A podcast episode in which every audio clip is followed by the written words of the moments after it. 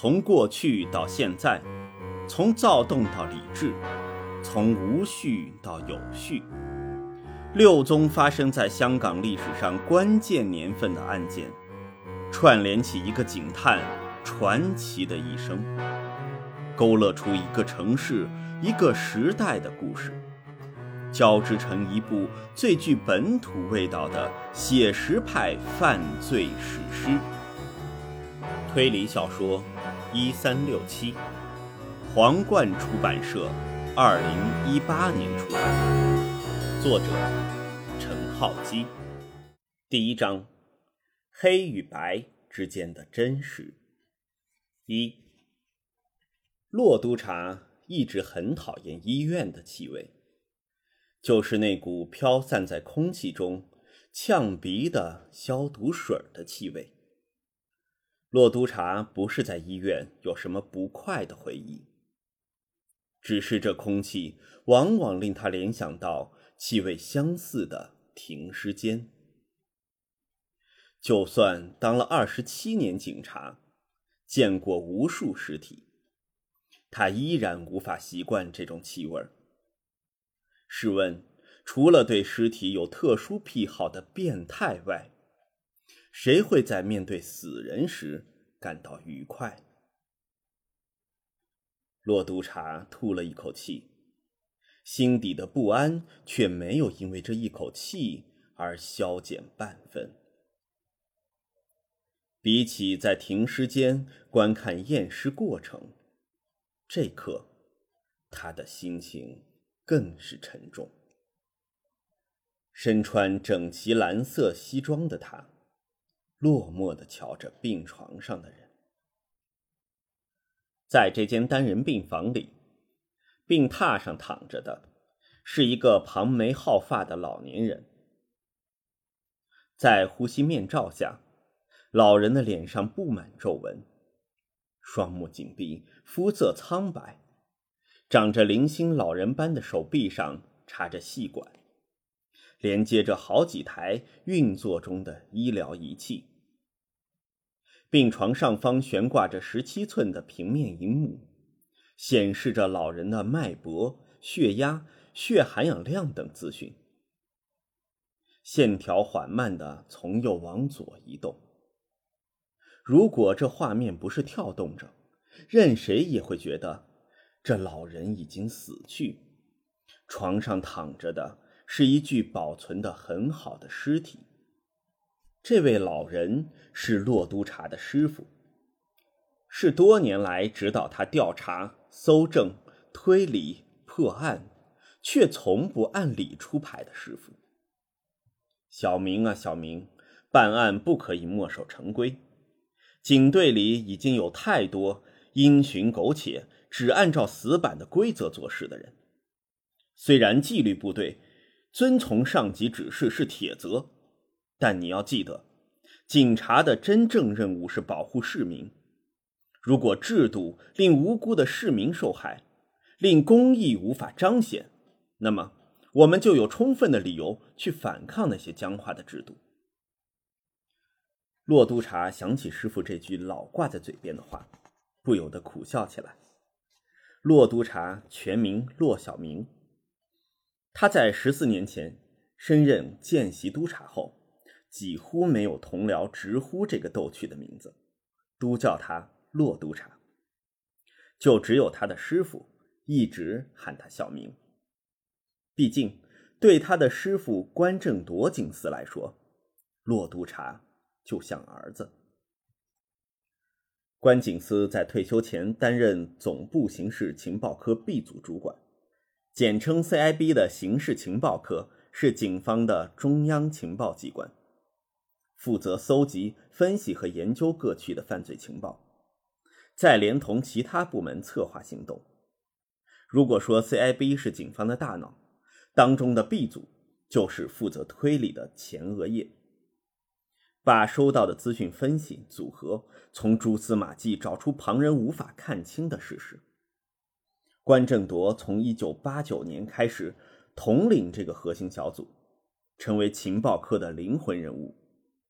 而在他退休的1997年，当时仍是探员的骆小明，调职情报科 B 组，成为关警司的关门弟子。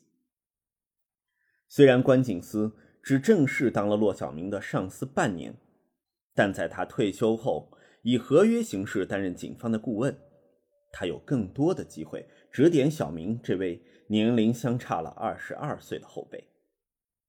对没有子嗣的关正铎来说，对方就像自己的儿子。小明跟疑犯打心理战，就像赌梭哈，你要让对方猜错你的底牌。你明明拿一对 A，就要让对方认为你只有二三点凑不成型的杂牌。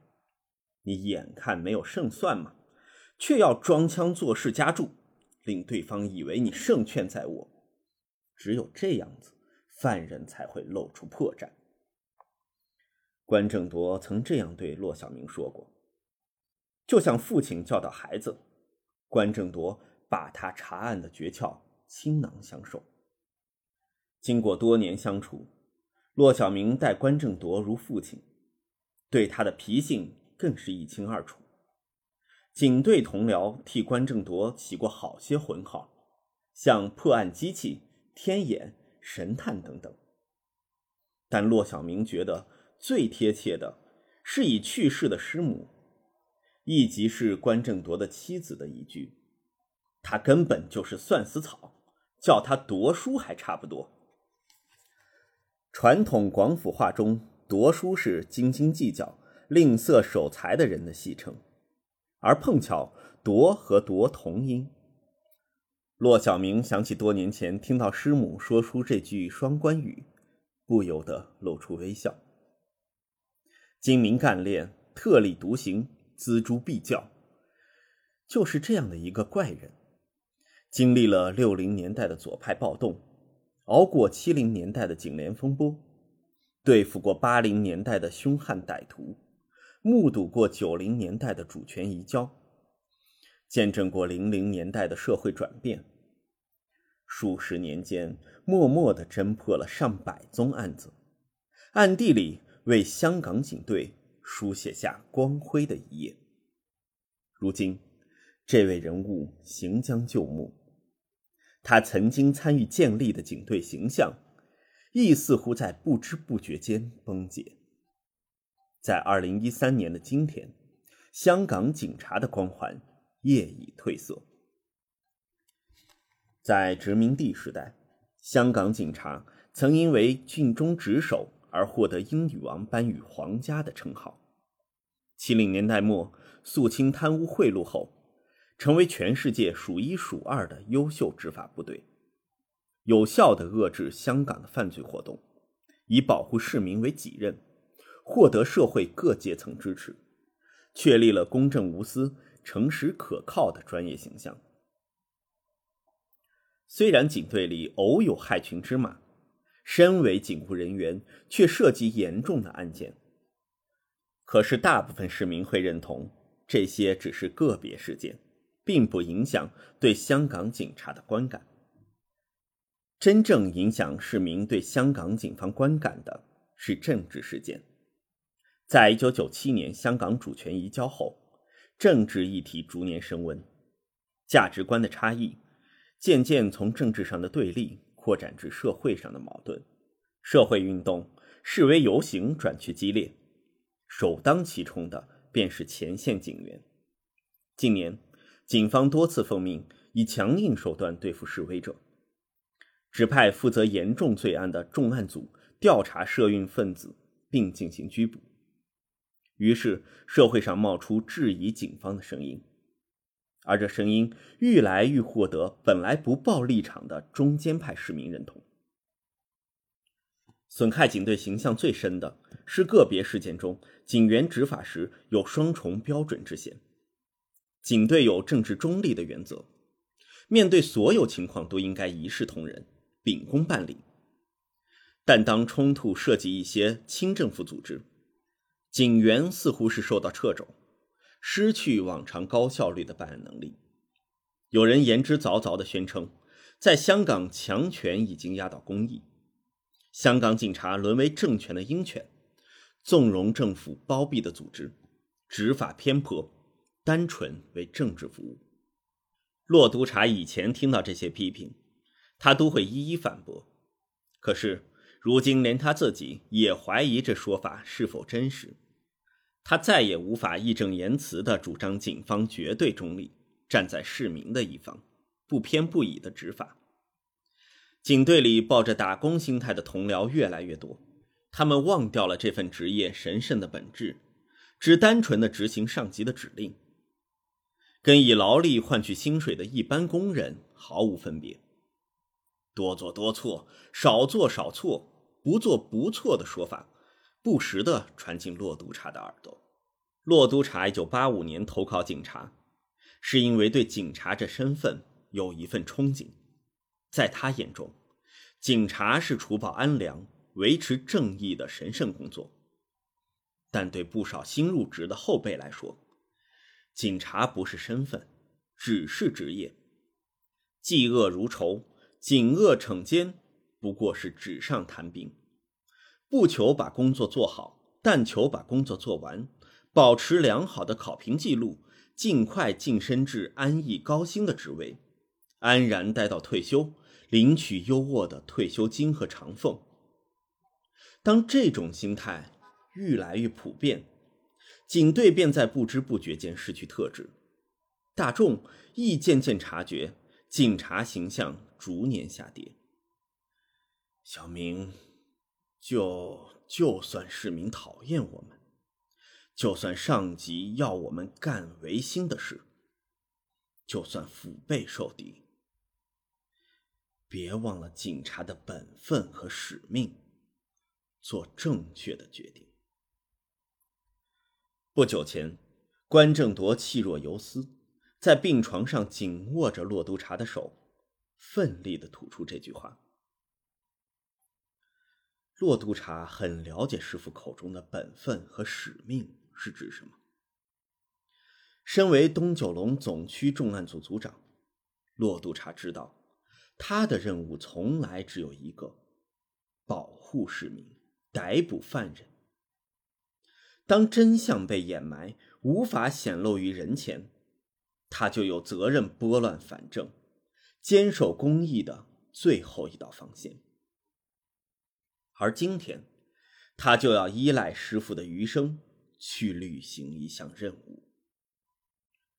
午后的太阳照射着窗外碧蓝的海湾。灿烂的阳光从玻璃窗透进房间内。房间里除了从仪器发出显示病人正生存的机械声外，还有零碎的敲打键盘声。在房间的一角，一个女生正协助骆督察进行着任务。苹果还没完成吗？他们快来了。骆督察转头向叫做苹果的女生问道：“快了。”明哥，你早点告诉我要改动系统，我就不会这么狼狈。修改界面不难，但编译要花点时间。嗯，拜托了。骆督察对电脑编程一无所知，界面或编译是什么，他并不了解。不过他信任苹果的专业技术。苹果回答时也没有抬起头，只埋首在键盘之上。他戴着一顶陈旧的黑色棒球帽。